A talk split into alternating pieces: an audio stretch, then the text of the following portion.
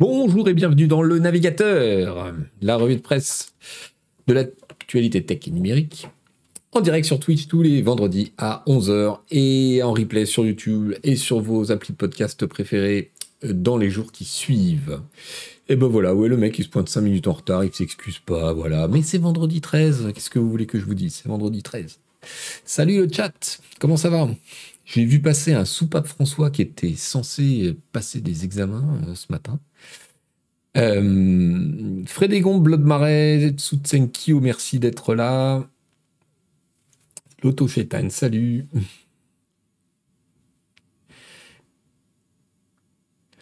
Storm Totois, euh, merci pour ton abo, euh, merci pour cette fantastique émission et pour le mag, mais merci à toi, merci à toi de nous soutenir. Merci Alclas.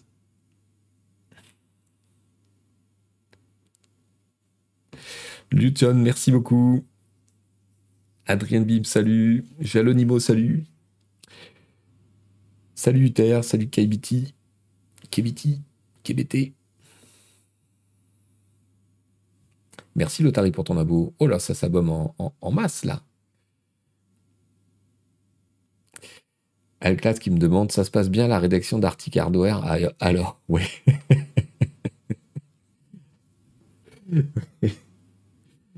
Et oui, oui, j'assume euh, en ce moment, enfin, j'ai surtout assumé en fin d'année la, rédaction en chef du Canard PC Hardware, puisque notre ami euh, Pierre Dandumont est parti vers de nouvelles aventures. Et donc, j'ai fait un numéro de Canard PC Hardware. Et euh, heureusement, ce début d'année, je, vais avoir du renfort, puisque le camarade euh, nous rejoint.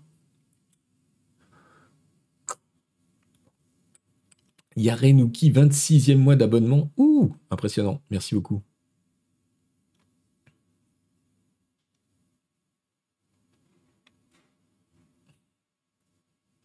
Fufu le furolite.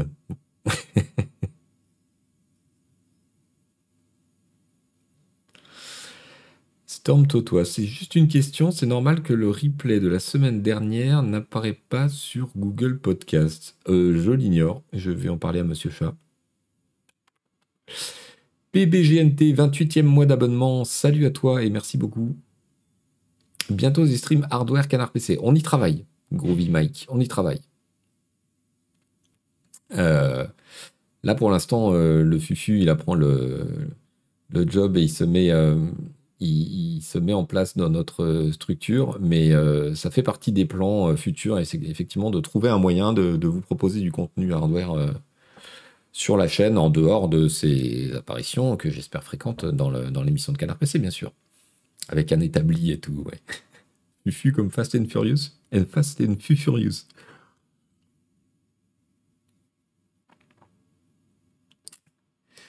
Il apprend à esquiver Agbo. Oui, et il est fait très très bien, pour connaître. Le gars, euh, le gars est naturel. Un talent euh, important chez nous. Papy Polka, des, infos sur l'abonnement mensuel Non, pas encore. Et il y merci beaucoup à toi. Il suffit de nous faire un Gamers Nexus à la française. Oui, juste ça. Bon, bah ça va, fastoche. Salut Tor14. Et le bistrot qui nous dit Bonjour, je me connecte au stream et je reçois mon mail de relance pour mon abonnement web de Canard PC. Vous êtes très fort. Eh ouais, c'est le flicage internet, mon gars. Tu peux plus nous échapper maintenant. Merci, Jazz Corvin, pour l'abo. Et merci Fly Ghost et merci Christophe aussi pour les abos. 36e mois d'abonnement. Christophe, merci à toi. Alors on a appris, on, va vous raconter un peu les, résultats de la grande enquête lecteur euh, qu'on a menée euh, en fin d'année dernière. Euh, je publierai sûrement un truc sur le site, je ne sais pas, en début de semaine prochaine, avec quelques petits éléments rigolos des résultats.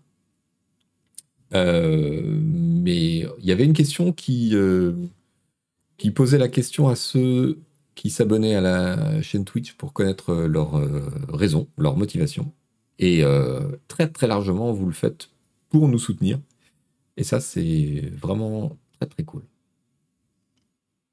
Il y avait plusieurs réponses possibles, dont les icônes, les machins. Et une, majorité incroyable, vous, avez répondu.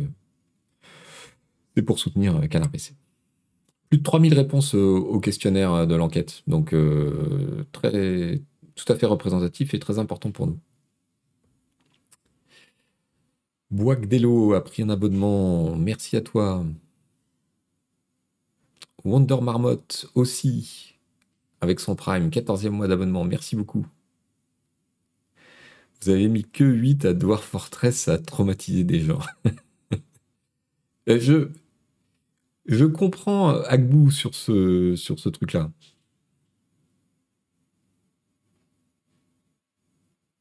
Biroute, j'ai répondu ça parce qu'on pouvait pas répondre pour Pécho Agbou. Douzième mois d'abonnement pour Malax, merci beaucoup. Yarenouki, 3000 réponses malgré les 400 000 questions. Oui, c'est vrai que c'était long. Hein. Il, fallait, euh, il, fallait un bon quart d'heure, 20 minutes pour tout faire. Hein. Mais 70% euh, des gens sont allés au bout du questionnaire. Donc quand je vous parle de 3000 réponses, c'est 3000 réponses complètes.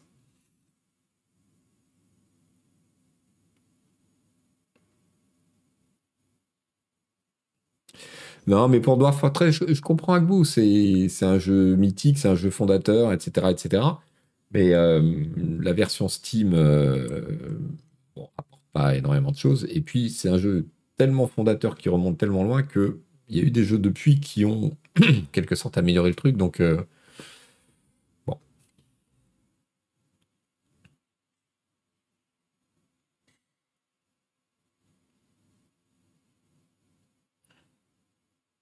On est des pro gamers, on n'a pas peur de la durée de vie des questionnaires. ok, bon. Est-ce que j'avais quelque chose à vous dire euh, de spécial? Non, écoutez, vous voyez le petit. Euh, alors, où est-ce qu'il s'affiche en fait? Il s'affiche. Non, il s'affiche là, ici. Le petit menu. Donc, on va, poser, on va, on va parler des derniers euh, news concernant Twitter. On va parler, on va parler pas mal de d'IA et de et de tout ça, et de Microsoft dans l'histoire, on va parler de OCS qui se fait bouffer par Canal et de comment on va voir euh, la série The Last of Us. On va parler un peu d'Ubisoft, qui, est dans la, dans la panouille. Et puis de plein d'autres trucs. Voilà. Voilà, voilà. Il n'y avait pas un gagnant suite au sondage? Si, il y a trois gagnants qui ont été tirés au sort et qui vont être contactés par mail euh, la semaine prochaine pour gagner le jeu de leur choix.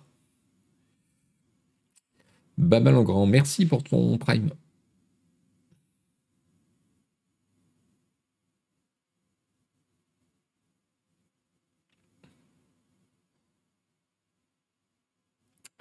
Storm Totoa, la bête noire d'Agbou, c'est l'élan dans The Long Dark. Pour Yvan, c'est Elon Musk. Elon Musk. Alors, cette scène avec l'élan et Agbou, elle est, elle est mythique. Hein. Vraiment, ceux qui n'ont pas vu, je vous conseille d'aller regarder ça dans les replays euh, de, et dans les, ouais, dans les replays de, Twitch. C'est extraordinaire. extraordinaire. La lutte à mort de, de euh, contre un élan dans The Long Dark.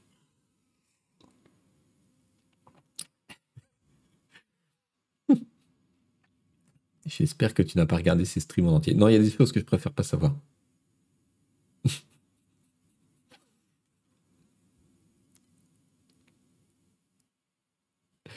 Il y a eu un best-of des clips Twitch. Euh, non, on en avait fait un les années précédentes. On l'a pas fait cette année. on n'a pas eu le temps.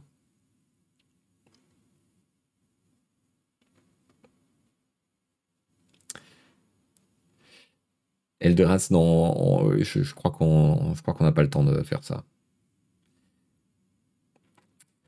Capware, 29e mois d'abonnement avec Prime. Merci beaucoup, beaucoup, beaucoup, beaucoup. Oui, bon, je vous rappelle, euh, si jamais vous nous rattrapez euh, en replay, en podcast, euh, que effectivement, les abonnements, c'est la seule, C'est la seule source de revenus quasiment de cette chaîne. Donc, euh, pour qu'on puisse continuer à, produire et à vous proposer ce contenu, y compris euh, gratuitement en podcast et sur YouTube, eh bien, c'est grâce à ceux qui s'abonnent sur la chaîne Twitch. Olicolo, merci pour ton abo. Euh, on a vu le programme, qu'est-ce qu'on fait? Écoutez, bah, je vous propose qu'on passe rapidement en revue euh, notre autre métier qui consiste à, vendre des magazines, vous savez? Alors, sur quelle touche je dois appuyer déjà? Celle-ci, voilà. Oh là là, Lord qui offre des abos à gogo, merci, merci tellement. Je m'abonne pour offrir une sépulture digne à l'élan d'Agbou. Car Canard PC, c'est aussi un magazine. Euh, qu'est-ce qu'on a en ce moment? On a évidemment le numéro de janvier, que vous voyez là, avec euh, les attentes pour 2023 de la rédac. On a toujours en vente, je pense. Euh, il me semble, il me semble que vous pouvez toujours trouver chez votre marchand de journaux le numéro avec euh, Diablo 4 en couve, celui de décembre dernier. Et je crois qu'il était en vente deux mois, donc vous allez le trouver si vous ne l'avez pas eu.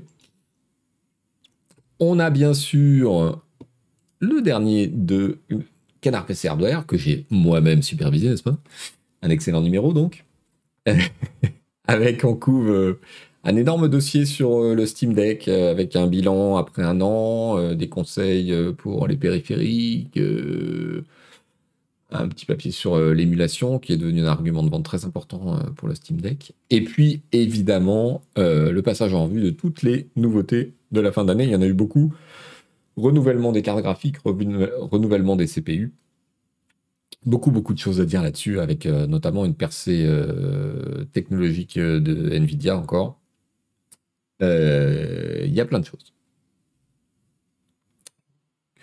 Cupipo, merci pour le 26e abo. Il reste des tapis de souris, bien sûr, il reste plein de tapis de souris. Je dis ça, je vérifie. Ben oui, vous voyez, il en reste plein. Il reste des mugs, il reste des gourdes, il y a tout ce qu'il faut. Euh, qu'est-ce qu'on a d'autre? On a, ça va être les derniers jours là. On est le combien? On est le 13. Euh, je crois qu'il sort des kiosques. Il, est retiré de la vente le 17 ou le 19. Notre hors-série sur euh, guide sur monter un PC sans trembler.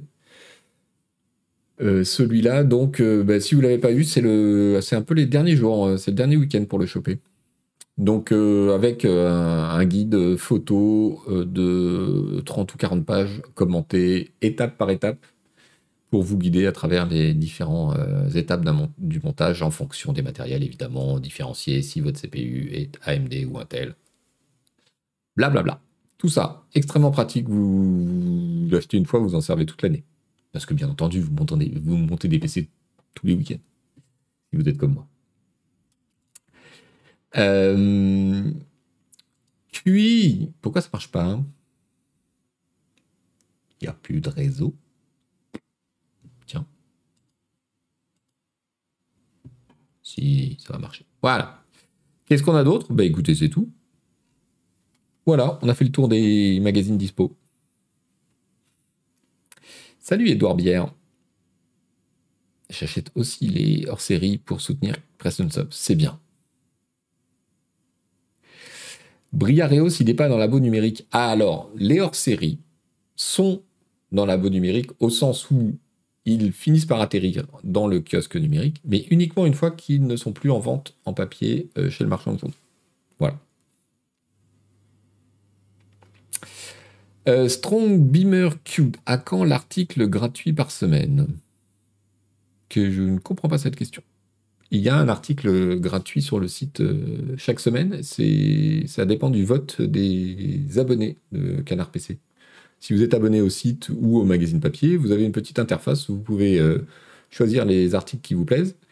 Et chaque dimanche, je crois, le système compile les petites notes et celui, l'article qui a eu le plus de likes entre guillemets, dans la semaine euh, devient gratuit pour une semaine. Catwald, salut Yvan, je me demandais, ils deviennent quoi les canards PC invendus en kiosque? Ils sont détruits. ils sont rapatriés dans le système logistique de, de la diffusion euh, des journaux et ils sont détruits.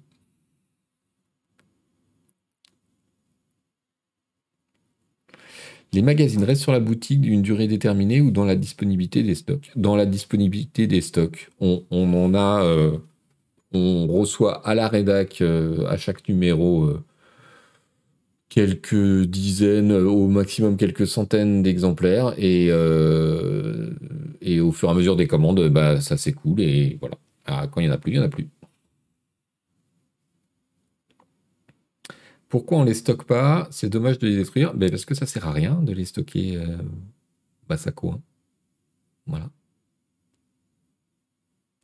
Vous n'avez pas de système pour filer les invendus aux salles d'attente des urgences et des médecins? Non, on compte sur vous pour ça. Une fois que vous avez lu votre magazine et que vous allez chez le médecin, vous l'abandonnez sur la table basse. C'est comme ça que ça marche.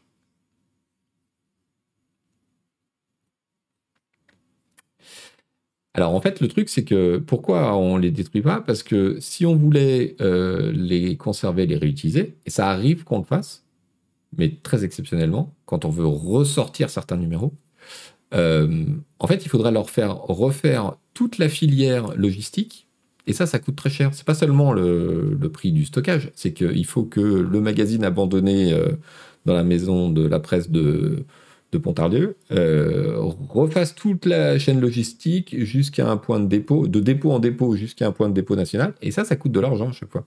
Et puis, ça fait circuler des camions, et puis tout ça. Donc euh, voilà, c'est moins cher de les détruire.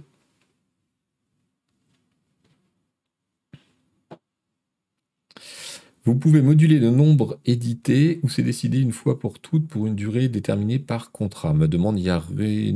Tiens, vous avez des questions sur, la... le business de la presse. Alors, je ne sais pas si ta question porte sur le nombre de numéros par an ou bien sur le nombre qu'on imprime, mais c'est nous qui décidons euh, de l'impression de chaque numéro. Et d'ailleurs, ça varie à chaque numéro parce qu'il y a des périodes où on sait qu'on vend plus ou moins à tel ou tel endroit. On a euh, un prestataire qui s'appelle un régleur, dont c'est le métier de savoir combien d'exemplaires il faut fournir à chacun des points de vente en France. Enfin, plus exactement, à quel point de vente il faut fournir et pour chacun de ces points de vente, combien d'exemplaires précisément, en fonction de l'historique des ventes, etc. Mais qui est, un historique qui est aussi euh, saisonnier. C'est-à-dire que ben, en hiver, on va fournir la station de ski, en été, on va fournir euh, Saint-Tropez, etc., etc. Vous voyez tout ce genre de trucs, mais c'est beaucoup plus fin que ça. C'est-à-dire que lui, il sait que ben, telle maison de la presse euh, est fermée pendant X temps parce que travaux dans la rue ou je ne sais quoi, donc il va pas lui fournir, que telle enseigne euh, va ouvrir, euh, donc celles d'à côté vont peut-être vendre un peu moins, donc il va adapter, etc. Donc à partir de son, expertise, on détermine le nombre d'exemplaires qu'il faut imprimer et donc le, nombre d'exemplaires qu'il faut fournir dans le réseau de distribution pour chacun des numéros de l'année, que ce soit les hors-séries, euh, les canards PC. Et donc euh, le tirage n'est pas le même en janvier, en février, en mars, etc.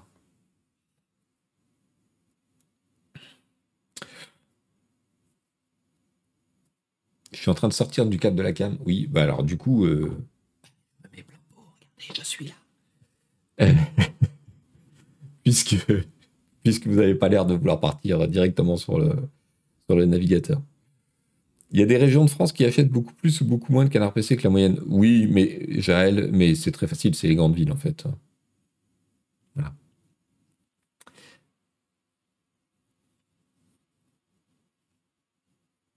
Quel est le point de vente qui a le record de canards PC vendus? Alors ça, je ne sais pas euh, de mémoire, mais là où on vend beaucoup, c'est dans les relais, c'est-à-dire les points de vente dans les gares et les aéroports. Et donc, euh, c'est probablement le relais d'une grande gare, euh, soit une gare parisienne, soit une gare d'une grande ville française.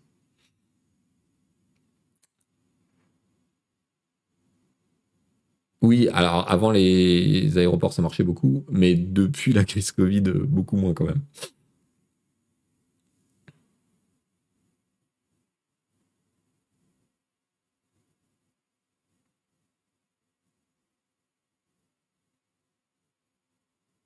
Mais bon, cela étant, euh, par rapport à ça, depuis 5, 6, 7 ans, le modèle économique de Canard PC a beaucoup, beaucoup changé. Avant, on vendait, deux tiers au numéro, donc deux tiers euh, des ventes se faisaient dans les kiosques chez les marchands de journaux.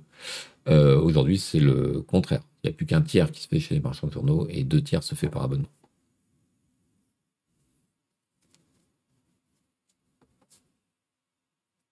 Salut Kalimanudo.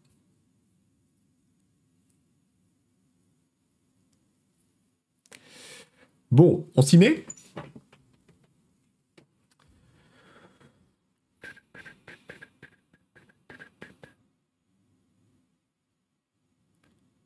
C'est un taux différent de la presse en général, ça dépend vachement des journaux. Pour la presse spécialisée, euh, c'est devenu euh, assez courant, je pense. oui, on passe directement au bonbon, voilà, c'est ça.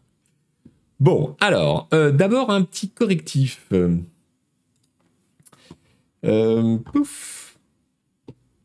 Vous savez que la semaine dernière, on avait parlé de ce leak de, data des usagers de Twitter qui, concernaient soit 400 millions de personnes, soit 200 millions de personnes, euh, et qui concernait donc des comptes euh, Twitter, eh bien, euh, figurez-vous que Twitter a publié un démenti en disant qu'ils avaient bien examiné la chose et les extraits qui étaient disponibles publiquement, et que non, non, non, ça venait pas d'eux. Frédégonde, c'est les deux. Twitterreur. Twitterreur, c'est à la fois les erreurs de Twitter et euh, la terreur qu'inspire Twitter dans ses erreurs. Donc euh, voilà. C'est pas eux, c'est pas nous, tout ça, tout ça.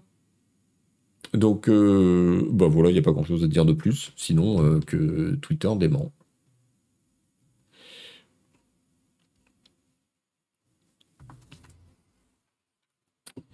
Euh, un petit article, je vous, je passe à un petit article toujours concernant Twitter, un petit article du Monde qui revient euh, sur les émeutes au Brésil et la responsabilité des réseaux sociaux euh, dans cette histoire, puisque évidemment tout le monde a fait le parallèle avec les émeutes du Capitole et, le, le branle-bas de combat qui a suivi aux États-Unis sur euh, les réseaux sociaux, en particulier Twitter euh, et Facebook, euh, tout ça conduisant finalement au bannissement de Trump notamment.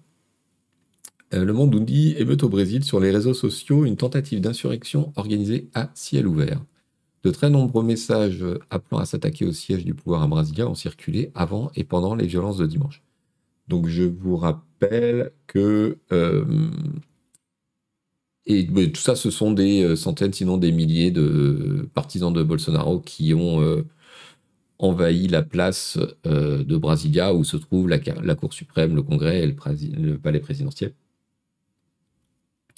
L'article du Monde est assez intéressant. Il montre qu'un certain nombre de chercheurs, du coup, se sont intéressés à ce qui s'était passé sur différents réseaux sociaux avant et pendant et ont montré que bah, les manifestants les avaient beaucoup utilisés pour se coordonner, etc. Ce qui est euh, logique.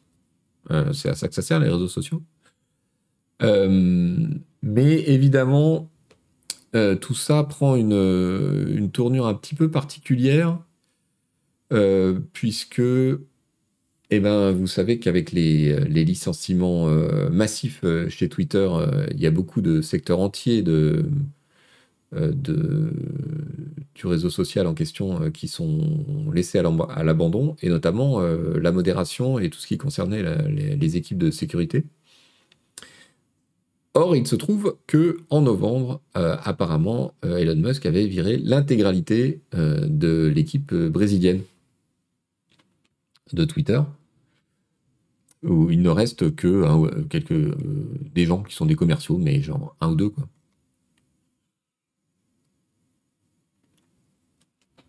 L'article du Monde revient évidemment aussi sur euh, euh, comment se sont comportés les, réseaux pendant les émeutes, puisque un certain nombre de choses étaient diffusées en direct. Euh, et alors vous allez me dire, oui, bon, alors la défense de Musk, évidemment, euh, ça pourrait être que bah, Twitter est en difficulté, donc licenciement, donc voilà.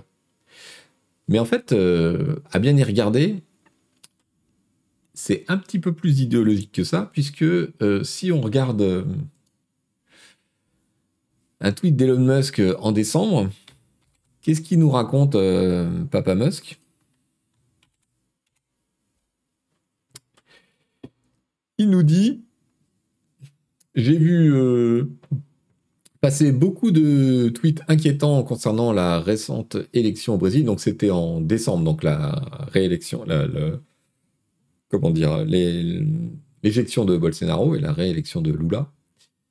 Euh, si ces messages que j'ai vus euh, sont vrais, il est possible que le personnel de Twitter ait donné sa préférence aux, candidats de gauche au Brésil. Donc vous voyez que bon, c'est pas la mesure qui consiste euh, à supprimer les postes au Brésil et les postes de modérateur en particulier.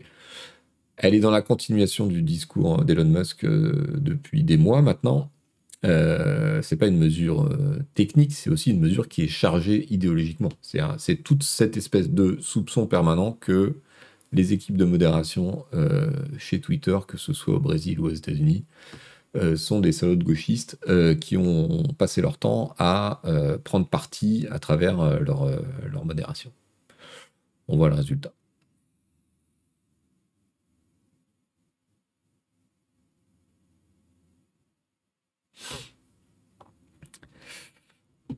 Voilà, voilà. Donc euh, laisser penser que les équipes de Twitter étaient partisanes euh, là-bas, ça permet aussi de, justifier euh, les licenciements. Et, le résultat, c'est que, bah, comme le dit l'article du Monde, hein, le réseau Twitter était absolument incapable du coup de suivre ce qui se passait de censurer à temps les, contenus problématiques ou, même d'avoir un avis ou une information sur la façon dont, la plateforme était utilisée. As usual. Alors, des nouvelles de, des indemnités de licenciement euh, des gens qui ont été virés, justement. C'est pas beau.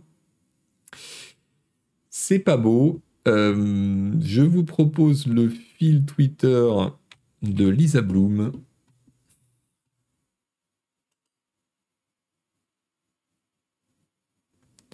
Oui, parce qu'entre-temps, ont été, j'ai oublié de vous préciser, mais ont été rétablis sur Twitter des gens euh, qui avaient été euh, bannis, des influenceurs brésiliens euh, d'extrême droite et complotistes, etc. Bon, bref. Vous voyez, le, le coup de balancier est juste sans proportion. Quoi. Alors au Brésil, vu la pauvreté ambiante, je ne suis pas sûr que beaucoup de monde ait accès à Twitter, mais si, euh, Zentro dit, détrompe-toi, les réseaux sociaux ils sont très, euh, importants euh, au Brésil et, ils passent par mobile. Et par ailleurs, c'est n'est pas forcément les gens des favelas qui ont envahi et qui ont saccagé les institutions du pouvoir. Voilà, comme le disait Thor 14, pardon, je n'avais pas vu ce que tu avais mis.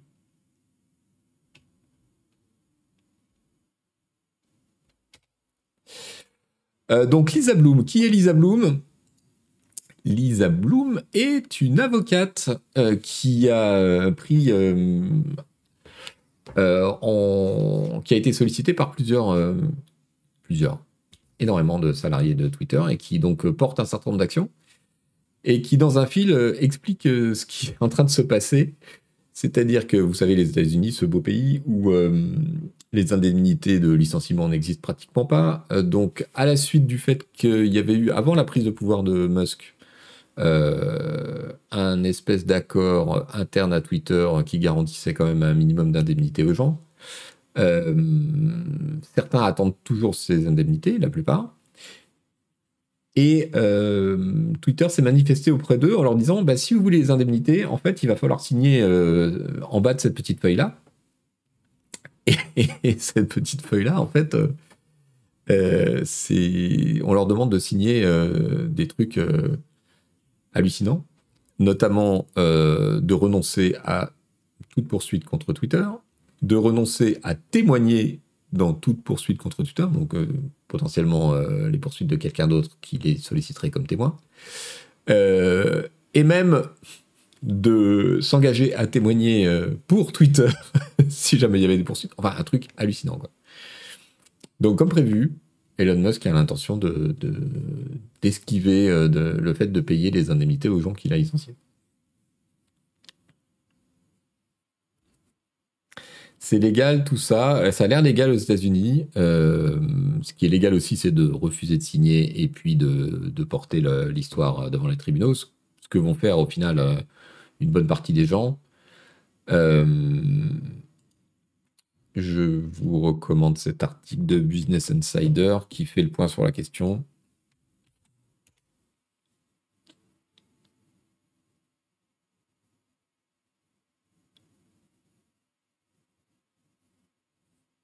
Merci Anonymous pour le 38e mois d'abonnement.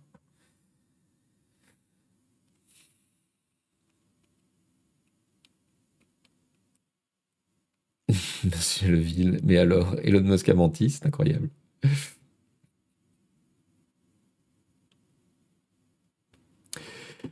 Euh,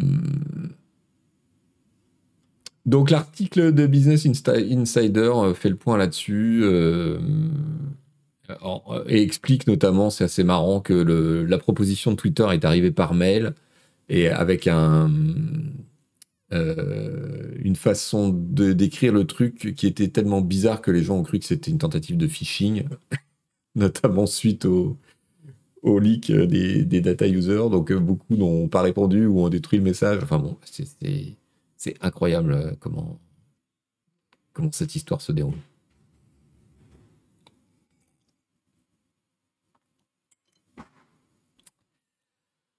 Voilà, les pauvres, euh, les pauvres gens qui se sont fait jeter de Twitter. Alors tous ne sont pas pauvres et j'espère qu'ils retrouveront du taf. Mais euh, ils ne sont pas sortis de l'auberge, je pense. Alors, comme le n'importe quoi est devenu la règle là-bas, eh ben, le n'importe quoi continue. Donc c'est anecdotique, anecdotique, mais pas tant que ça, parce que ça concerne le produit lui-même et ça montre qu'ils ne savent pas où ils vont. Euh, voilà, euh, j'ai appris euh, avant-hier que, eh bien, euh, au niveau de l'interface, ils étaient revenus en arrière. voilà, cette histoire de. Vous savez, les previews d'images sur les posts, ils avaient mis en place une feature qui, les, affichait totalement, donc vous pouviez avoir des images verticales. bon, bah, un an après, ils sont revenus en arrière. Sans donner d'explication, visiblement. Autre euh, truc en cours, ça c'est une annonce officielle de, Twitter.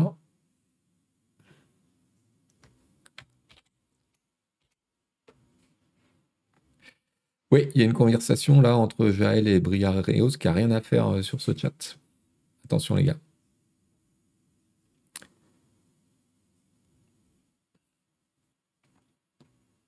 Vous pouvez mener cette discussion ailleurs si vous voulez, mais ce n'est pas le sujet ici. Donc, que nous dit Twitter? C'est qu'ils ont lancé une modification de l'app sur iOS et c'est à nouveau une attaque contre notre fil d'actualité chronologique préféré. Euh, donc, j'ai pas pu le tester parce que j'ai pas de pas d'iPhone, figurez-vous. Mais apparemment, désormais, euh, les choses sont comment dire sont présentées en onglet et donc en premier, vous aurez l'onglet euh, pour vous, qui est une curation de ce qu'on vous propose. Et il faudra passer sur l'onglet Following, donc euh, la liste des gens qui vous êtes euh, abonnés, pour voir la façon dont ça se passe. Est-ce que dans le chat, vous avez des iPhones et est-ce que cette mise à jour est passée chez vous?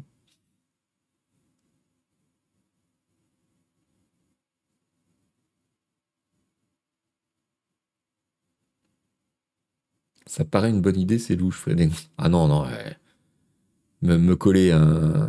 m'empêcher d'avoir directement mon fil Twitter chronologique sur les gens que je suis, c'est insupportable.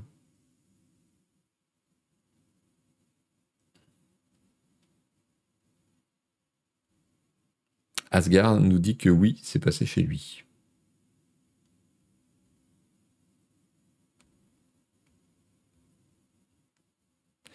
Alors, est-ce qu'on parle trop de Twitter, Asgard euh, C'est possible. C'est possible, mais tu sais, euh, bon, c'est une revue de presse tech, euh, donc c'est normal qu'on parle des réseaux sociaux. On parle beaucoup aussi de TikTok et de Meta.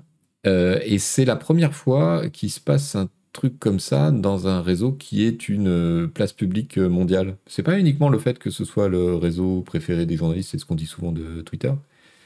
C'est que c'est la première fois qu'il se passe un truc comme ça euh, sur un réseau social. Il n'y en a pas tant que ça des réseaux sociaux qui, ont, qui ont explosé et qui sont des, qui sont des places publiques internationales. Donc voilà,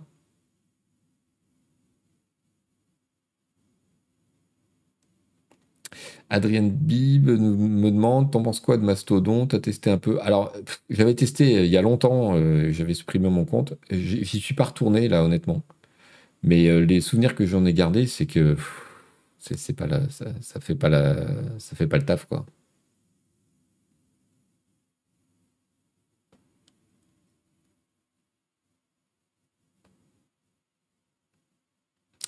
Oui, on va en parler, Erkin 3131. Est-ce que je compte faire un compte Mastodon? Oui, il faut que je m'y mette. J'ai pas eu le temps en fait. Voilà. Tonton Yo-Yo me demande si j'ai regardé Post News. Oui, j'ai pris, j'ai postulé à bêta, j'ai eu un accès et ça s'est arrêté là en fait. J'ai pas eu le temps. J'ai eu une fin d'année un peu chargée à vrai dire.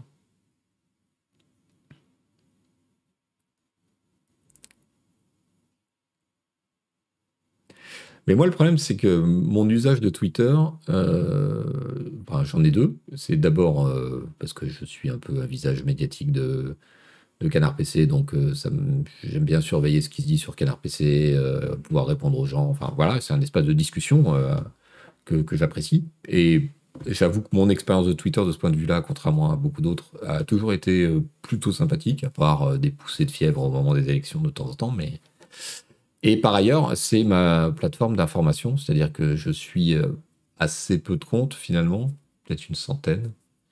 Euh, et encore, ça a enflé, il faudrait que je fasse le ménage.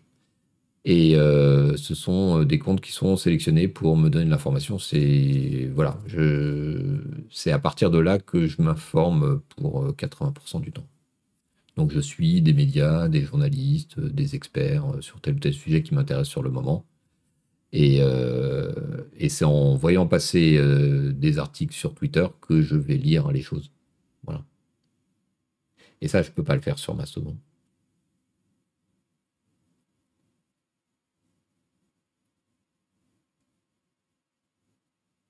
De compte lifestyle, non.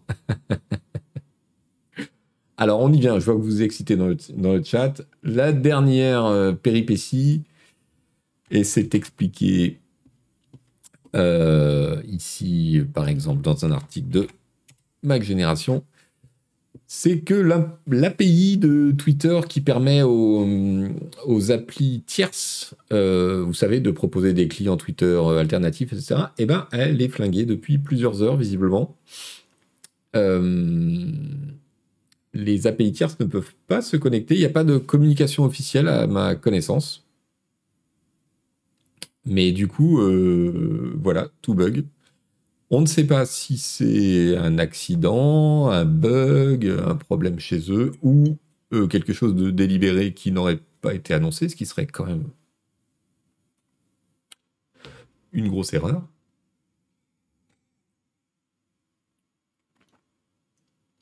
Donc, euh, il y a pas mal d'applis, du coup, notamment dans l'univers iOS, dont Twitterific, qui sont d'après ce qu'on en dit bien mieux que l'appli officielle, qui sont euh, bah, totalement bloqués.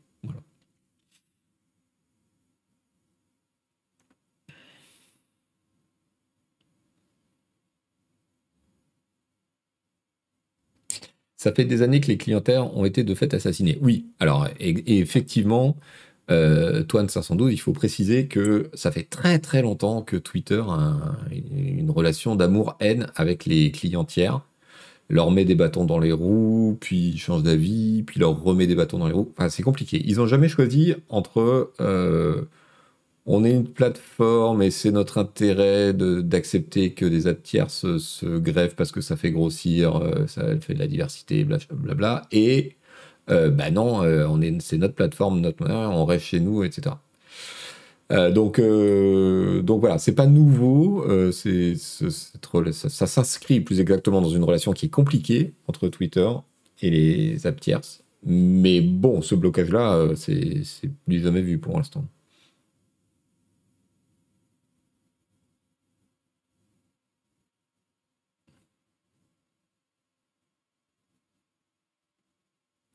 Il reste des gens pour bloquer ça délibérément chez Twitter.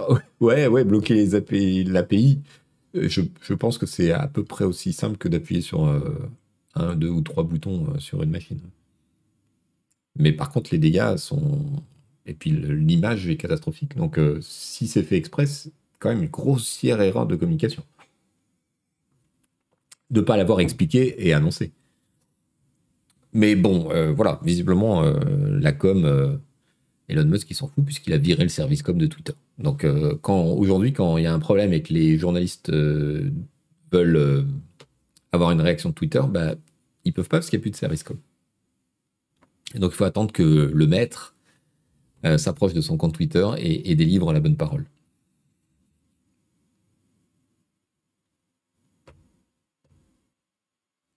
Ou c'est juste pété et personne ne sait le réparer, monsieur Leville. C'est tout à fait possible vu le, les réductions d'effectifs et la perte de, connaissances et d'expertise que ça a dû impliquer. Voilà, voilà. Alors, changeons un peu de sujet, parce que vous avez raison, Twitter, on en parle beaucoup. Parlons IA et parlons euh, Kibuki. Donc, le grand jeu du Kibuki, euh, au menu aujourd'hui, c'est Microsoft qui euh, voudrait mâchouiller ChatGPT. Euh, vous savez, l'app euh, qui est devenue super, super populaire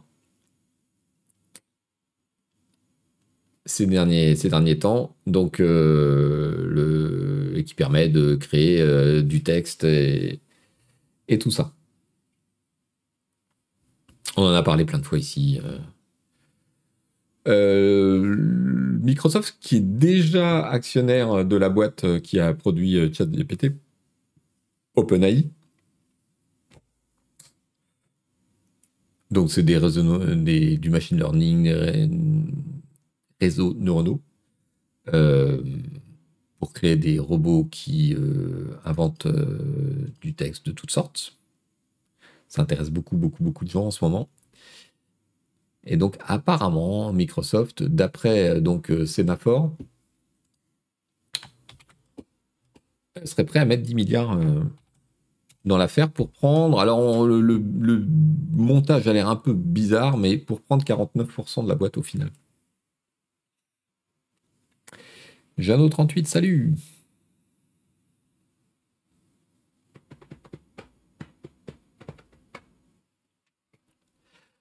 À suivre, euh, c'est pas sûr que ça soit euh, le bon moment pour Microsoft d'annoncer de, des, investissements comme ça, vu qu'ils sont déjà euh, très scrutés par les autorités de régulation américaines pour leur tentative de rachat d'Activision Blizzard, Blizzard, pardon. je suis pas sûr que ça fasse très bon effet de, de, voir que par ailleurs ils vont mettre 10 milliards dans un truc qui vient d'émerger pour en être des actionnaires principaux. Mais bon. Mitterrand, je suis sûr que Sebum va essayer de glisser en douce un article sur une IA qui l'aura entraîné sur ses propres textes. Non, alors on va en parler parce que ça, bon, il y a plein de choses en ce moment. C'est vraiment euh, un domaine qui est en train d'exploser. Toujours sur Microsoft, Ars Technica nous parle d'une IA qui est capable de euh, reproduire euh, la voix de n'importe qui avec seulement 3 secondes d'audio. Et euh, ce, cette IA, ce modèle, comment on peut dire Je n'ai pas le bon vocabulaire en français pour parler de tout ça pour l'instant. Donc ce modèle d'apprentissage, disons, serait capable de garder le ton, l'émotion et l'environnement acoustique de la voix qu'il entend pour la reproduire en, text-to-speech. Ils ont appelé ça Vali. Et donc, il suffit. Alors, c'est pas nouveau, hein, la, simulation de la voix, bien sûr. Mais là, apparemment, il leur suffit d'un extrait de voix de 3 secondes, ce qui fait pas beaucoup et ce qui ouvre la porte évidemment à énormément d'inquiétudes euh, sur ce que pourrait, euh, ce que pourraient être euh, les fakes.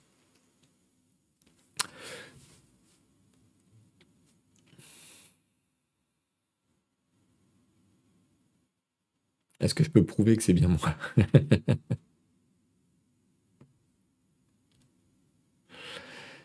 faire coach, il me semble avoir vu une news où le Public Board School de New York veut purement et simplement interdire euh, ChatGPT sur les ordi des écoles de la ville. Oui, alors le, la question de la génération automatique de texte, elle, elle fait très peur effectivement dans les écoles, dans les universités. On va, on va en reparler parce que j'ai d'autres exemples qui, qui font un peu flipper.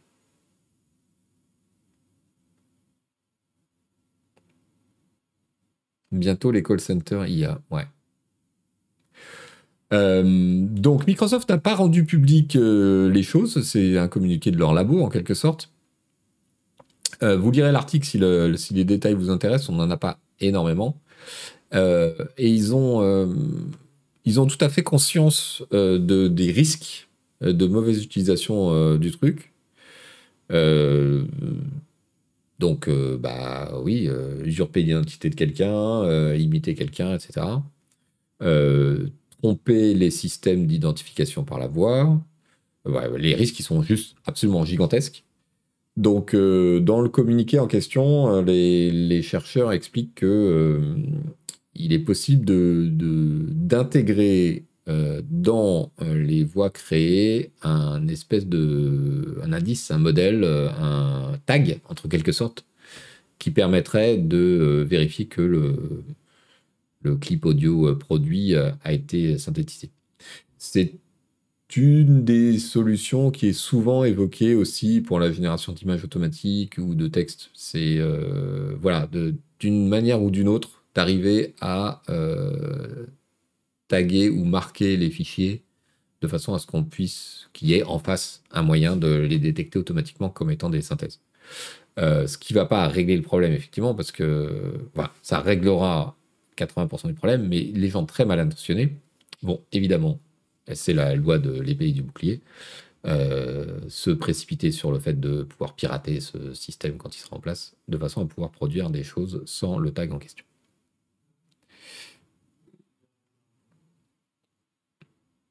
Quelle utilisation non problématique peut-on faire d'un truc comme ça? Alors, ben, on peut.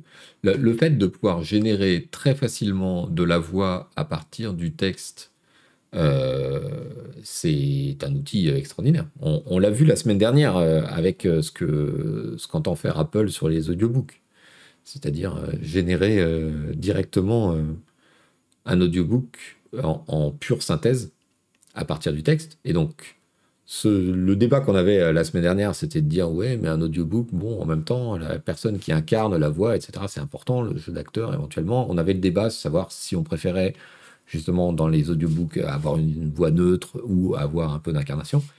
Bon, là, ça réglerait le problème parce que vous demandez à des comédiens ou des acteurs connus euh, un échantillon de leur voix et vous leur faites euh, lire 15 euh, 000 bouquins en 6 heures chrono.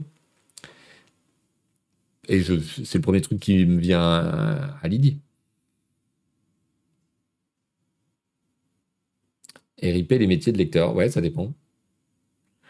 Idem, on peut imaginer les doublages, il y a les, possibilités, euh, elles sont objectivement énormes. De même que euh, on demande aux acteurs de vendre euh, aujourd'hui à Hollywood leur, image au sens, au sens plein, c'est-à-dire même leur, leur capture 3D, de façon à pouvoir les recréer pour des effets spéciaux ou sans leur dire une fois qu'ils seront morts. De même, on va, leur demander leur voix pour pouvoir euh, faire autre chose avec.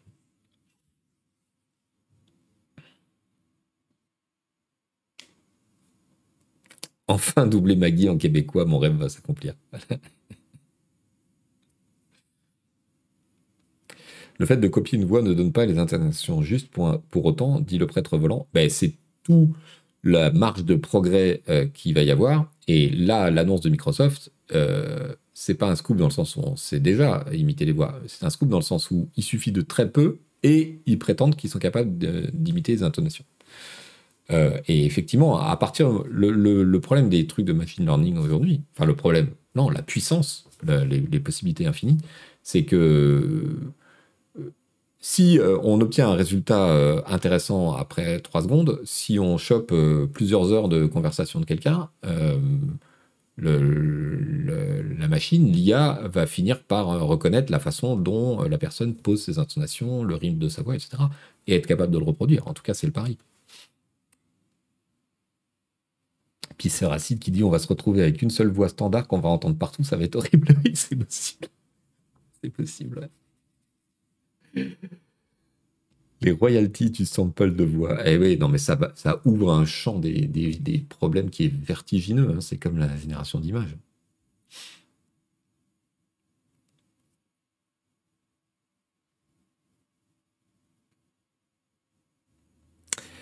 M. Leville qui nous dit J'en profite pour conseiller le film The Congress de 2013 avec Robin Wright, où le début est exactement ça et les acteurs vendent leur voix apparence une fois pour toutes. Hum.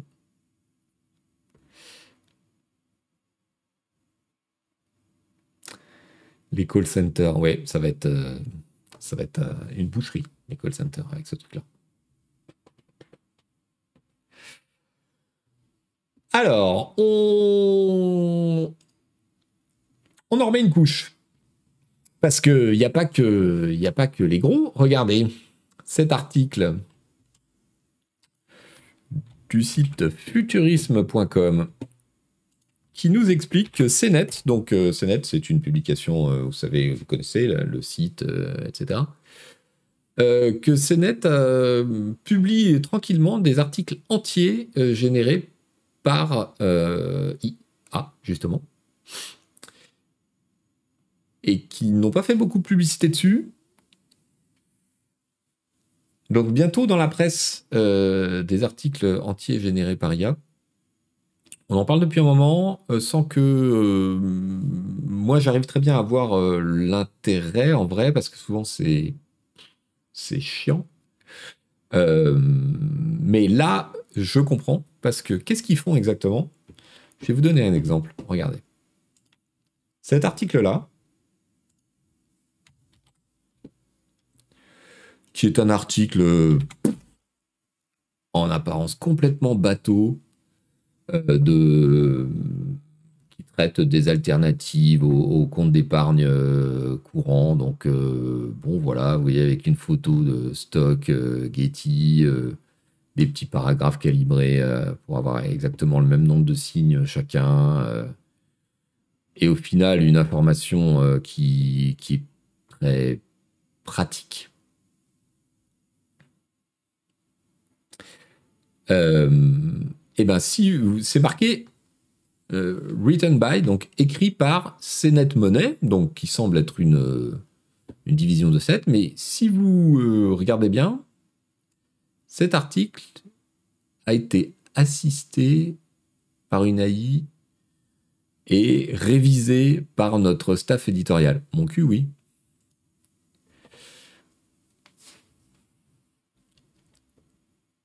Quel est l'intérêt de ce genre de truc?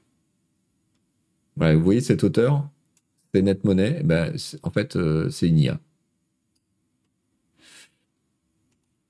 Eh ben, c'est des articles qui sont euh, purement du SEO, en fait. C'est là où on tombe dans un truc très euh, méta. C'est-à-dire que on, crée des articles par des robots uniquement pour qu'ils soient lus par des robots.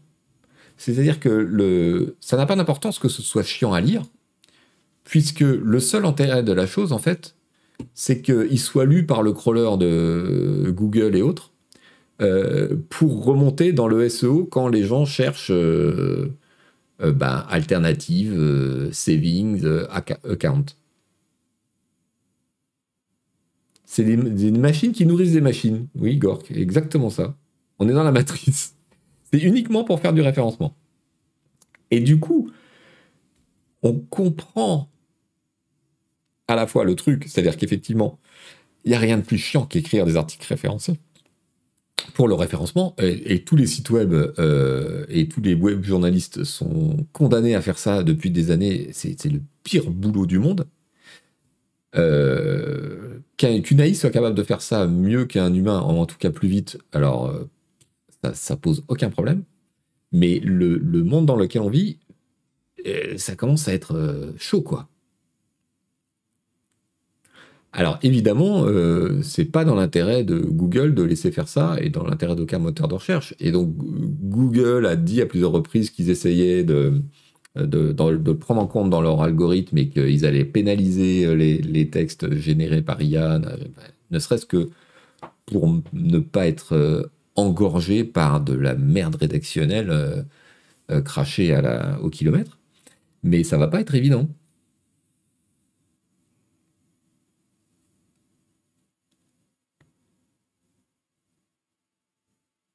il faut pas pénaliser, il faut carrément blacklister. Ouais, mais va le, va le détecter. Là, ils mettent la mention, mais euh, combien de fois ils vont pas la mettre? Un autre exemple, euh, qui est tout récent, qui a été publié il y a 10 heures. Vous voyez, je suis en pointe, la pointe.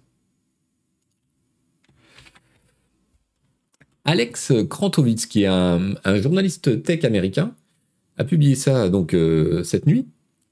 Il s'est rendu compte que euh, quelqu'un a utilisé euh, une AI, un modèle AI, pour le plagier lui, c'est-à-dire prendre plusieurs de ses articles et en créer un autre.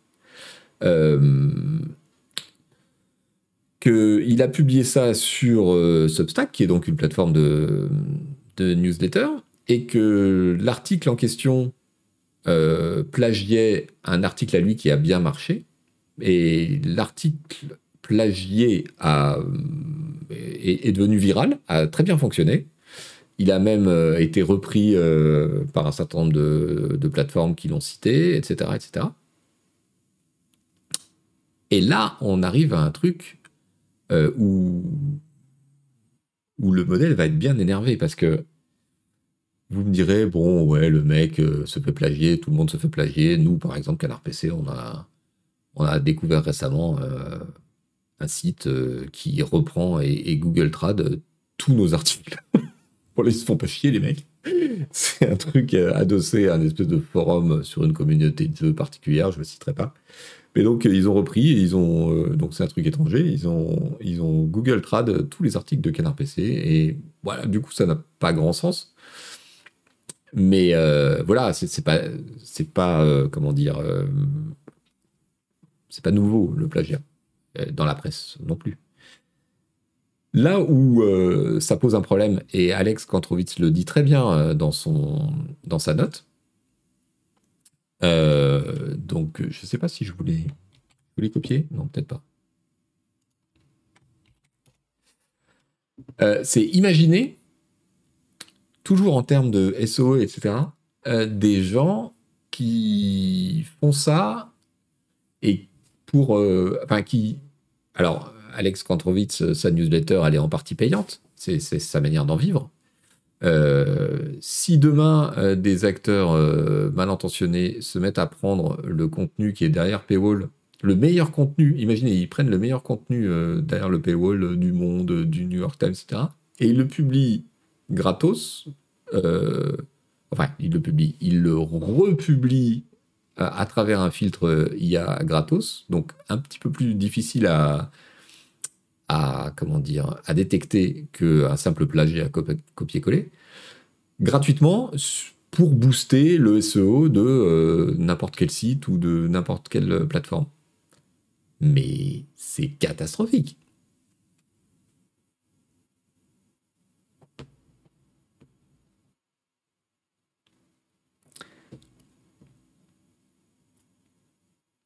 C'est potentiellement catastrophique pour l'économie euh, des, médias de qualité. Franchement. Parce que c'est. On voit bien à quel point c'est facile en vrai. Tu prends un abo euh, aux médias payants en question, euh, tu collectionnes plusieurs euh, samples de telle ou telle signature, qui est un peu la signature en vue du média où tu sais que les, publications vont être bonnes. Euh, tu entraînes ton AI dessus, et le jour où sort un gros article, une grosse enquête qui a une grosse valeur ajoutée, pouf, tu demandes à l'AI de cracher un texte à partir des mots-clés de l'enquête, dans le style éventuellement de l'auteur même, si les AI font, IA font, des progrès et tu obtiens un moyen facile de booster la fréquentation euh, de ton site de merde bardé de pub ou de phishing euh, ou euh, de n'importe quoi d'autre. Et ça, les, méthodes habituelles pour détecter le plagiat, parce qu'il y en a, hein, il, y a des tas de sociétés qui, se mettent au service des éditeurs pour détecter ça. ça, tu peux pas le détecter facilement. Hein ça a été réécrit. C'est pas du plagiat au sens propre du terme. C'est ce qu'explique Alex Kantrovitz dans son article. C'est que ce obstacle à qui il a signalé le problème euh, lui a répondu bah, on est incapable de, caractériser ça vraiment comme du plagiat. Enfin, les plateformes ont un problème avec ça.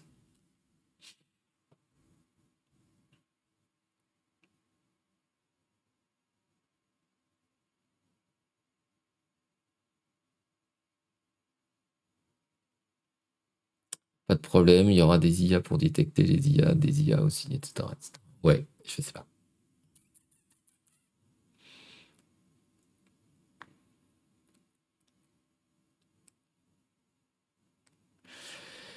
M. Léville qui dit Les médias de qualité vivent des abos. Les gens qui prennent les abos iront pas sur un truc avec des articles bidouillés par une IA, sauf si les pirates sont assez cons pour dire Ici les articles du monde garanti. Oui, je comprends ce que tu veux dire et tu as raison sur le fond, mais euh, il y a un problème que tu sous-estimes, c'est que euh, tous les médias de qualité euh, payants, ils ont besoin de temps à autre d'articles qui font surface en dehors de leur, cercle de gens pour convaincre de nouveaux utilisateurs, soit d'agrandir l'audience, soit juste de la renouveler, que ce qu'ils font est bien, attirer l'attention sur eux, etc. Euh, euh, cette espèce d'appel d'air, si il est immédiatement détourné par d'autres sites euh, qui attirent les gens sur une fausse promesse, il devient beaucoup moins important. Et à terme, c'est la viabilité de ces médias payants qui est remise en cause parce que, leur portée diminue, parce que leur faculté à se faire connaître diminue, parce que leur faculté à convaincre euh, des gens qui ne sont pas leurs clients, qu'ils ont tout intérêt à devenir leurs clients, etc.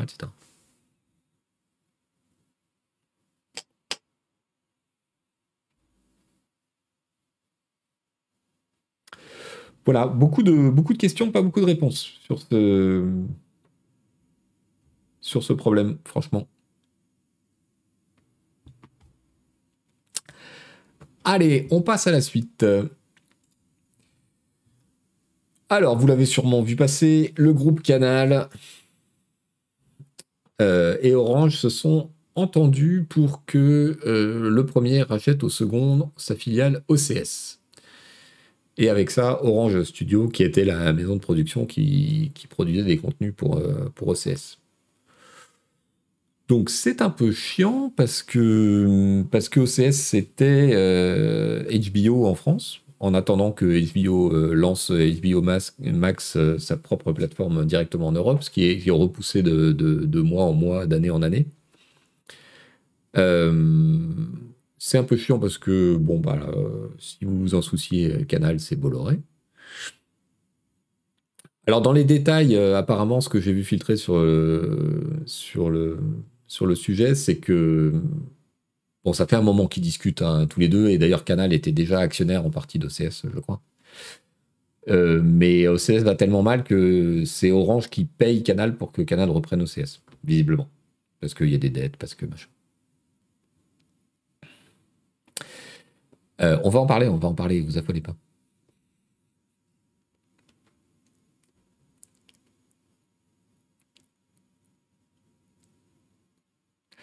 Euh, OCS, c'était pas que HBO, il y avait aussi de la production euh, interne qui était intéressante, qui peut-être continuera, vu qu'ils rachètent Orange Studio. Je ne sais pas s'ils rachètent juste les catalogues ou aussi les équipes, euh, ce qu'ils vont faire. C'est trop tôt pour le dire. Mais ça posait un problème plus direct pour moi, et c'est pour ça que je voulais vous en parler. C'était évidemment la série The Last of Us, euh, chère au monde du jeu vidéo, qui sort. Et donc, on se retrouvait à se dire, oulala, là là, mais comment va-t-on faire? Tout va bien se passer.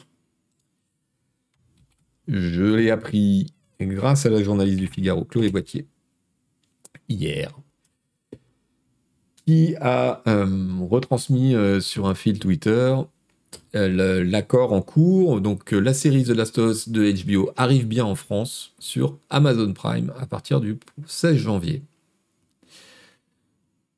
Elle a tweeté un extrait du communiqué de presse comme vous pouvez voir, euh, donc euh, Prime Video, Warner Bros annonce euh, le lancement du Pass Warner, une nouvelle offre exclusive.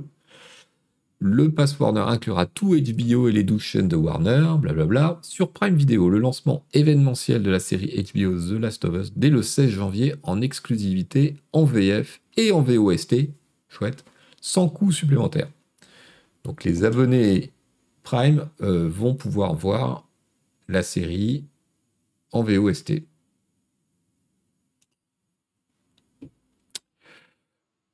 Euh, tout le reste du catalogue sera donc disponible via Amazon Prime à condition de prendre en plus le Pass Warner. Euh, voilà. Réponse à, l'angoisse qui, qui s'est diffusée sur, les réseaux sociaux depuis le début de la semaine c'est Orange qui fait la gueule. Bah non, ils sont contents. Euh, Orange, ils ont vendu leur truc qui était déficitaire. C'était ce qu'ils voulaient, a priori. Pingolin, super journaliste, Chloé Boitier d'ailleurs. Oui, Chloé Boitier, excellente journaliste euh, pour suivre l'actualité tech.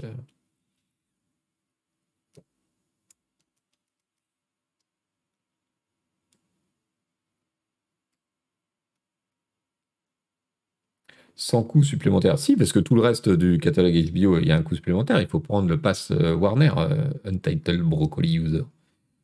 Il n'y a, pas de question d'interdit. Sans coût supplémentaire, ça veut dire qu'en fait, je ne sais pas si c'est clair, mais en gros, le catalogue HBO va être disponible via Prime Video à condition de prendre un abonnement supplémentaire qui s'appelle le Pass Warner. Voilà, donc vous allez sur Prime Video, vous achetez le Pass Warner pour avoir accès à tout le catalogue HBO. Mais la série The Last of Us est sortie pour euh, faire un peu événement de ce Pass Warner et donc elle est disponible directement sur Amazon Prime sans prendre le Pass Warner. Voilà.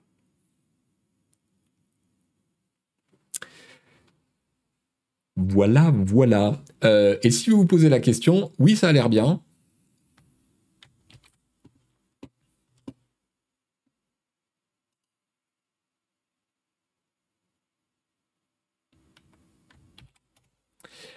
Euh, je vous propose d'aller jeter un coup d'œil à la critique du Hollywood Reporter. Euh, donc The Last of Us, euh, c'est notre ami Pedro Pascal, l'acteur bien connu depuis... depuis quoi d'ailleurs? Depuis la série sur le trafic de drogue en Colombie. Ça s'appelait comment déjà? Narcos, voilà.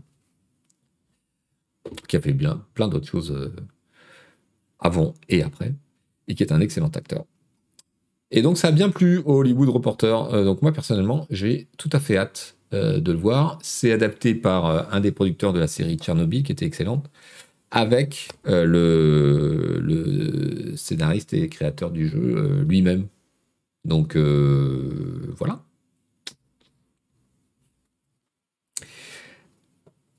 Denis qui nous, précise José Pedro Balmaceta Pascal pour être exact.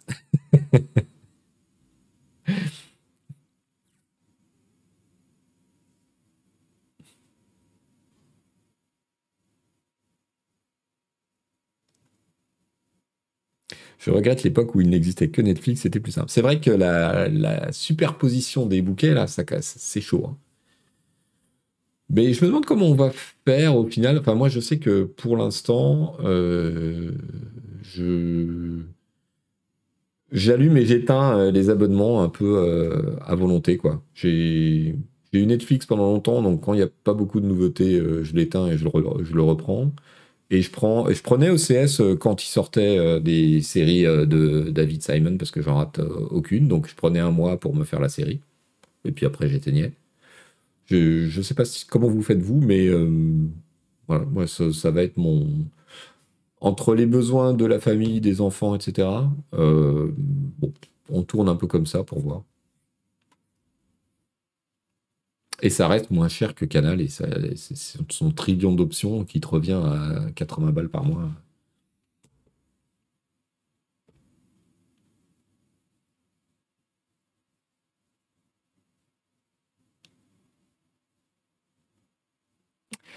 Azran qui me demande pourquoi autant de hâte pour une série issue d'un jeu qui est déjà quasiment une série. Alors, j'ai pas fait le jeu, déjà, donc euh, j'ai pas de spoil. Et euh, en, revanche, j'en sais suffisamment pour déjà avoir envie de le faire euh, sur PC, et il va sortir dans, quelques semaines, donc ça tombe bien, je suis assez curieux. Et puis, euh, me dire que les personnages, j'ai envie de les voir, l'acteur, je l'aime beaucoup, le réalisateur de Tchernobyl, ça m'inspire confiance, donc voilà, très très curieux. Si vous entendez des bruits dans ce micro, c'est Denis qui éternue à l'étage de dessus.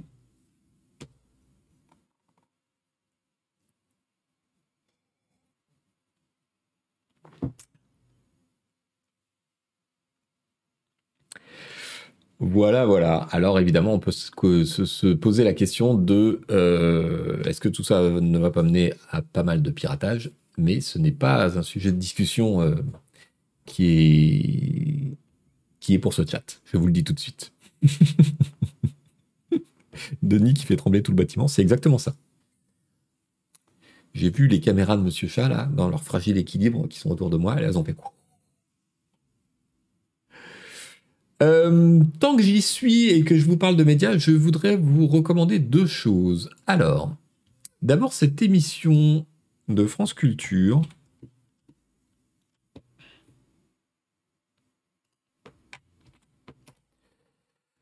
Euh, cette émission de, de, France Culture qui s'intitule Le mythe de l'entrepreneur, une contre-histoire d'Apple avec Anthony Galuzzo. Euh, très intéressant, je vous le recommande en podcast, c'est à peu près une heure. Euh, et hum, c'est l'émission, la case s'appelle Le meilleur des mondes sur France Culture. Et c'est une émission qui s'intéresse qui reçoit donc Anthony Galuzzo, qui est un, maître de conférence en sciences, euh, qui a hum, en sciences de gestion, pardon, en sciences économiques, en sciences de gestion, euh, qui a publié un bouquin euh, sur, sur le mythe de l'entrepreneur, justement. Et c'est assez intéressant de voir, de, de, voir le cas Steve Jobs passer à cette moulinette-là. voilà, comment se construit en fait médiatiquement euh, le mythe de euh, l'individu qui arrive seul à partir de rien, euh, par ses seuls mérites, à bâtir un empire, une fortune, etc. Vous pouvez... Et, il montre assez bien comment c'est finalement un décalque des, contes et légendes ou des histoires mythologiques. Hein. Vous faites la même chose avec euh, l'esclave euh, démuni euh, qui parvient à renverser le roi, etc. etc. Ce sont les mêmes schémas narratifs. Et bon, l'entretien est très intéressant parce que il, pointe quelques éléments qui montrent que voilà, c'est faux en vrai. quand on raconte ça comme ça, on oublie toute une série de choses. Et c'est assez intéressant avec ce petit euh, modulo, moi je, suis tout à fait d'accord avec ça. Euh, étant euh, moi-même chef d'entreprise, je peux vous dire que le mythe de l'entrepreneur, c'est très largement exagéré. C'est même ultra survendu. Mais je ne suis pas non plus Steve Jobs. Et donc il y, a une, y a quand même une différence et il y a une. comment dire, un équilibre à trouver entre oui, les gens ne se font jamais tout seuls, etc. Il y a toujours des, des conditions euh, particulières euh, qui permettent euh, à ce genre de choses d'émerger. Et puis, il y a aussi énormément d'entrepreneurs et un seul Steve Jobs. Donc, il y a aussi les mérites individuels, il y a aussi les, les capacités à prendre le meilleur d'une situation et être capable de voir avant les autres, de réagir plus vite, de penser plus vite. Euh, voilà. Donc, euh, c'est intéressant de, voir les choses de ce côté-là et ça permet de rétablir une sorte d'équilibre entre, euh, bon, bah voilà, parmi nous, il y a des, des individus qui ont des capacités supérieures et qui sont par ailleurs des gros connards, mais qui ont voilà, des, talents particuliers qui leur permettent de faire des choses ou de voir les choses plus vite que d'autres. Euh, mais en même temps, il ne faut pas non plus euh, tomber dans le panneau euh, de, voilà, de cette idéologie qui sert aussi à justifier beaucoup, beaucoup de choses.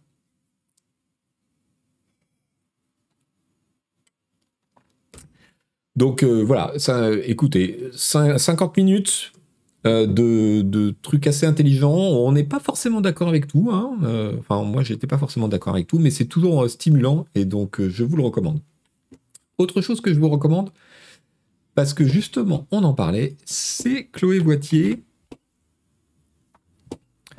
Euh, le Figaro a lancé un, podcast sur euh, les nouvelles technologies. Question Tech, ça s'appelle. Et ce sont des petites euh, séquences euh, assez courtes qui répondent à une question précise. Euh, par exemple, pourquoi les enfants sont accros aux écrans Faut-il craindre les cookies Qu'est-ce que le métavers Etc. À suivre. C'est assez pédagogique. Et, c'est très bien fait parce que, comme on l'a dit, Clovetier est une très bonne journaliste. Elle va me piquer mes auditeurs. c'est bon les cookies.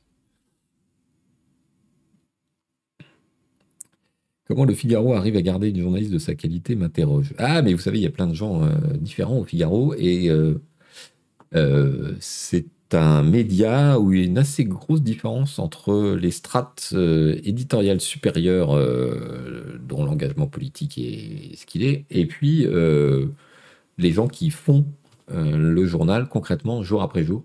Le journal, le site, les magazines.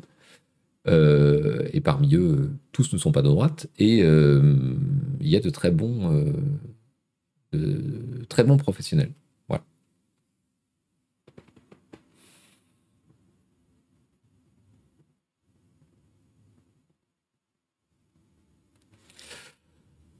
Voilà, voilà. Et si on parlait un petit peu de jeux vidéo? Les nouvelles du moment. Alors, il y a eu ce, petit micro-scandale qui mérite qu'on y revienne un petit peu, qui concerne euh, le jeu Callisto Protocol.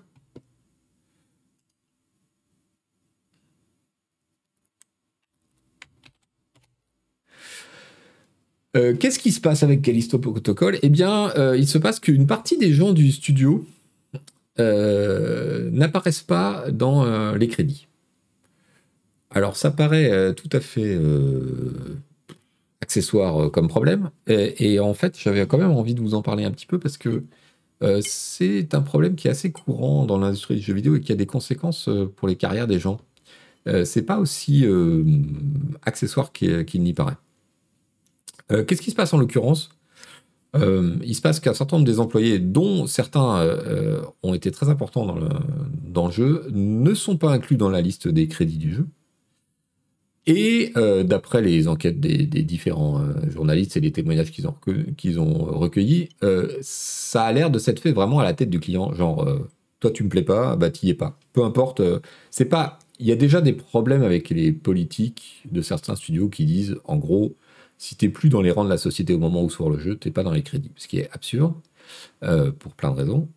Euh, ou bien si tu es un prestataire extérieur, t'es pas dans les crédits, ou bien euh, si tu as bossé moins de X mois, t'es pas dans les crédits. Là, c'est même pas ça, c'est juste la tête du client. C'est en gros, si tu m'as mal parlé, eh ben, je t'enlève des crédits. Euh, pourquoi c'est important?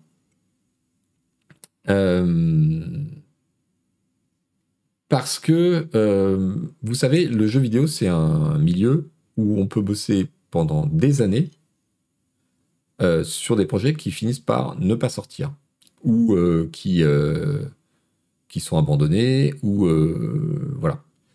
Et donc les gens qui sont Eh bien, imaginez, vous, vous êtes embauché par un studio, vous bossez 3-4 ans, et puis finalement, le projet est annulé. Ça arrive très, très, très, très souvent.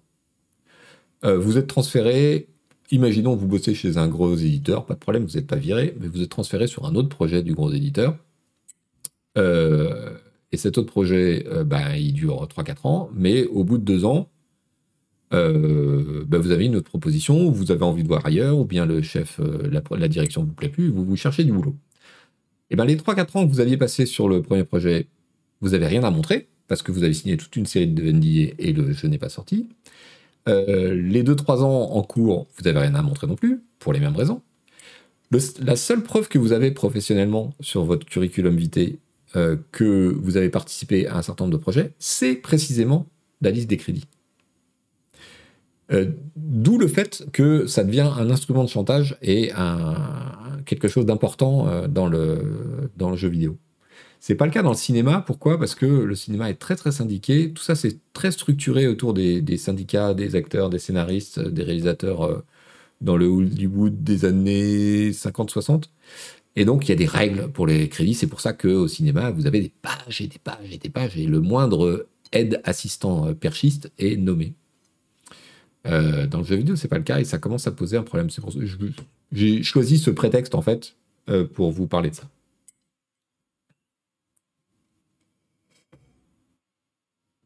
Non, la fiche de paye, ça suffit pas parce que les, les, les jobs. Euh, enfin, ça mentionne pas les jeux sur lesquels tu as travaillé, la fiche de paye. Et c'est pas du tout pareil euh, d'avoir travaillé sur un open world euh, machin que sur un outil lambda pour le compte du studio. C'est. Voilà, Gork répond à ma place. Il y a marqué Ubisoft, pas Skull and Bones. On va en parler. Voilà, donc c'est pas du tout un problème aussi euh, accessoire qu'il y paraît, c'est pas une question d'ego, euh, c'est beaucoup plus important que ça, et euh, c'est à relier avec le, climat actuel dans l'industrie du jeu vidéo autour de, des syndicats et de la volonté des salariés de ne plus être traités par-dessus la jambe. Voilà, il y, a beaucoup de structuration à faire encore dans cette, dans cette industrie. On parle jeu vidéo et on parle d'IA. Et on parle de tricheur. Parce que. Parce que un bot euh, issu d'un projet de machine learning euh, a probablement été identifié dans Rocket League et euh, ils ont réussi à l'entraîner pour qu'il conduise très très très très bien et qu'il arrive à se classer dans les matchs à enjeu. Donc là encore un problème de, de de ce genre de, nouvelles technologies. Euh, j'ai vu quelques vidéos, vous regarderez. J'en ai marre des IA. Euh, les, voitures qui sont capables de faire des contrôles euh, au sens football du terme sur le ballon, etc. Enfin, des trucs clairement inhumains. Ça va être un, ça va être un souci. Alors là, c'est un bot qui a été entraîné en utilisant des systèmes tout à fait euh, ouverts, mais euh, dans une, intention un peu maligne. Donc voilà, il n'y a pas que les éditeurs, il n'y a pas que les hommes politiques, il n'y a pas que. Il y a aussi maintenant les, joueurs et les développeurs de jeux qui vont devoir se soucier de cette histoire de machine learning à travers le problème éternel de la triche.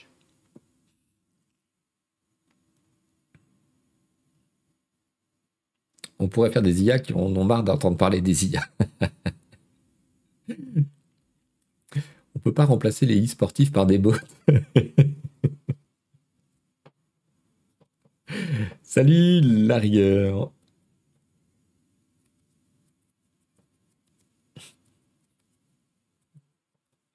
Agbou avait raison, les jeux compétitifs c'est de la merde.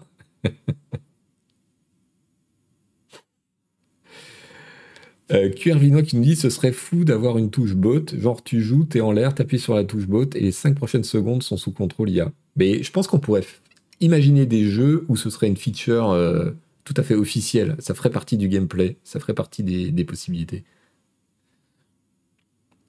J'ai hâte de voir les IA parier en masse. Putain, ouais. Et attends, attends, attends que les gens de la bourse, euh, je suis sûr qu'ils sont déjà dessus euh, en train de, de faire examiner des trillions de, de, transactions pour entraîner des, modèles à faire les, meilleurs investissements.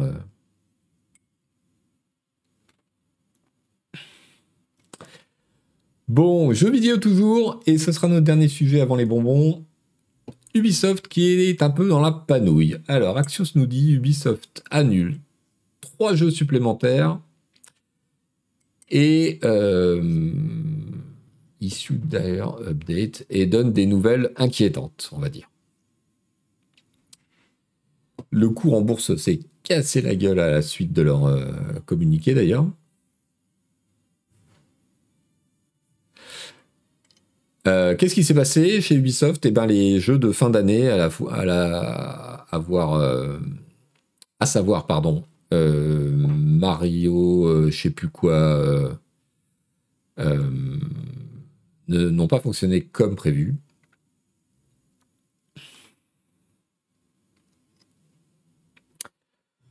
Donc ils ont annulé des jeux, mais des jeux qu'ils n'avaient pas annoncés, donc on ne sait pas de quoi il s'agit.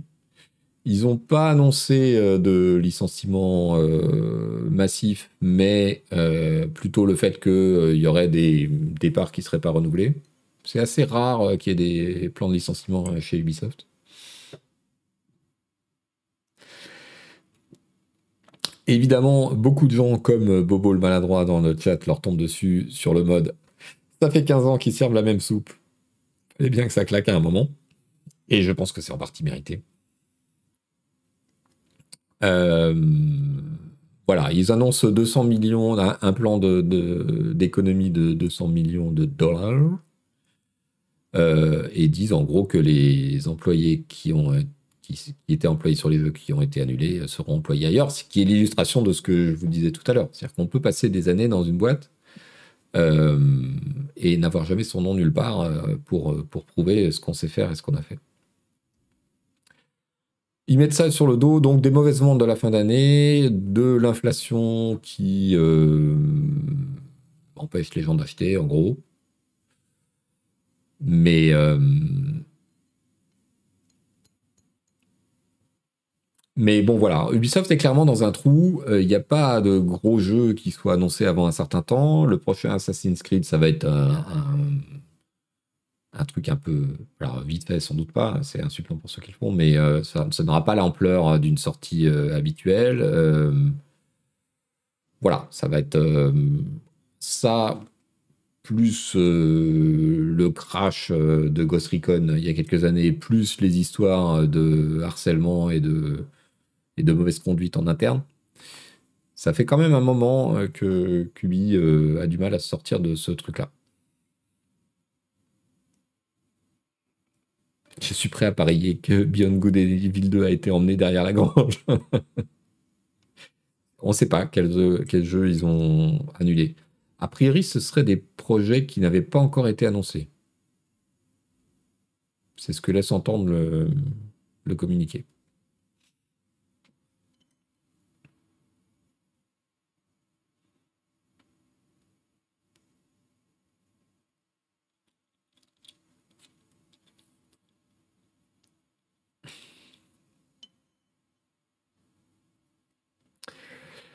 BGE2 est toujours en développement selon Gotos. Oui, selon moi aussi.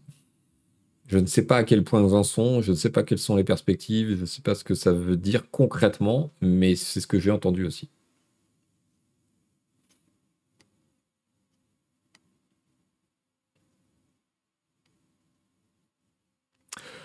Voilà, écoutez, euh, on verra. Hein. J'espère que, j'espère pour tous les employés qu'ils ne vont pas être en difficulté trop gravement. Donc dans l'histoire, le, comique de répétition, c'est évidemment le jeu euh, Skull and Bones, dont vous voyez l'image là, qui est une fois de plus repoussé. Je ne sais pas depuis combien d'années ce jeu est repoussé. Voilà. Je ne sais pas s'il sortira un jour finalement. Ça, c'est, c'est quand même un sketch. Allez, où est-ce qu'on en est? Les bonbons? Quelle heure est-il? 12h33. On est pratiquement à l'heure. C'est magique. Les légendes racontent que des gens connaissent des gens qui bossent sur BGE2. Qui sont-ils ou sont-ils? Si c'est vrai, ça fait peur. Moi, j'en connais vraiment, directement. Euh, une première. euh, un premier bonbon et je, je dis merci à Benjamin Jérôme, qui est journaliste et qui m'a envoyé euh, ce truc merveilleux. C'est l'histoire d'une relation d'amitié entre le berger et ses animaux. Âme sensible, s'abstenir. Donc c'est filmé depuis la voiture de touristes allemands hein, qui sont sur la route. Et je vous mets pas le son euh, pour différentes raisons, mais euh, si vous le regardez chez vous, euh, vous entendrez les réactions. C'est assez drôle. C'est safe for work Oui, sans le son, c'est safe for work. Que se passe-t-il? Les brebis sont un petit peu affolées par la voiture, mais boum! Aïe! Une petite collision, reboum! Je ne sais pas si vous voyez, mais il y en a un. Il y en a après le berger. Et c'est pas tout à fait fini parce que boum! Non mais alors et rien tiens! Ça fait mal. Je pense que ça fait mal.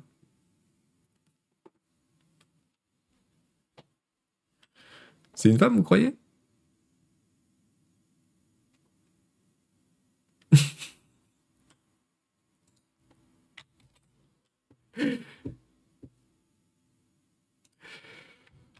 Voilà.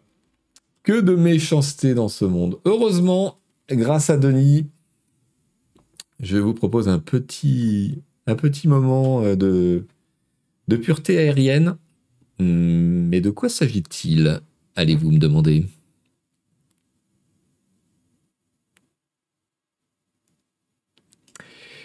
Oups Eh bien, il s'agit de skateurs dans des costumes assez marrants et ça produit des effets, comme vous voyez, qui sont presque poétiques. Celui en jaune, là, et celui-là, on a vraiment du mal à... C'est assez hypnotique, en fait.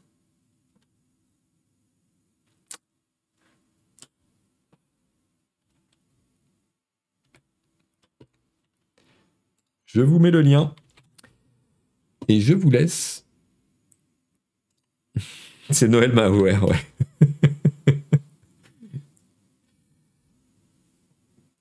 Et je vous laisse euh, sur euh, ces images euh, de légèreté et de beau temps. Non, effectivement, il n'y a pas intérêt à prendre les bandelettes dans les roues, sinon tu, tu. Mes amis, merci d'avoir été là, merci d'avoir suivi le navigateur. Rendez-vous donc euh, ben, vendredi prochain à 11h sur Twitch en direct pour euh, discuter et commenter l'actualité tech et numérique. Et si vous nous suivez sur YouTube ou en podcast, n'oubliez pas de mettre un petit like, une petite note, un petit truc qui nous permette de remonter dans les algorithmes et de faire connaître notre travail au plus grand monde. Je vous souhaite une très bonne, euh, un très bon vendredi d'abord, bon parce qu'après tout il est que midi et demi, il reste encore une après-midi, et un excellent week-end. Et je vous dis à la semaine prochaine. Merci de nous avoir suivis.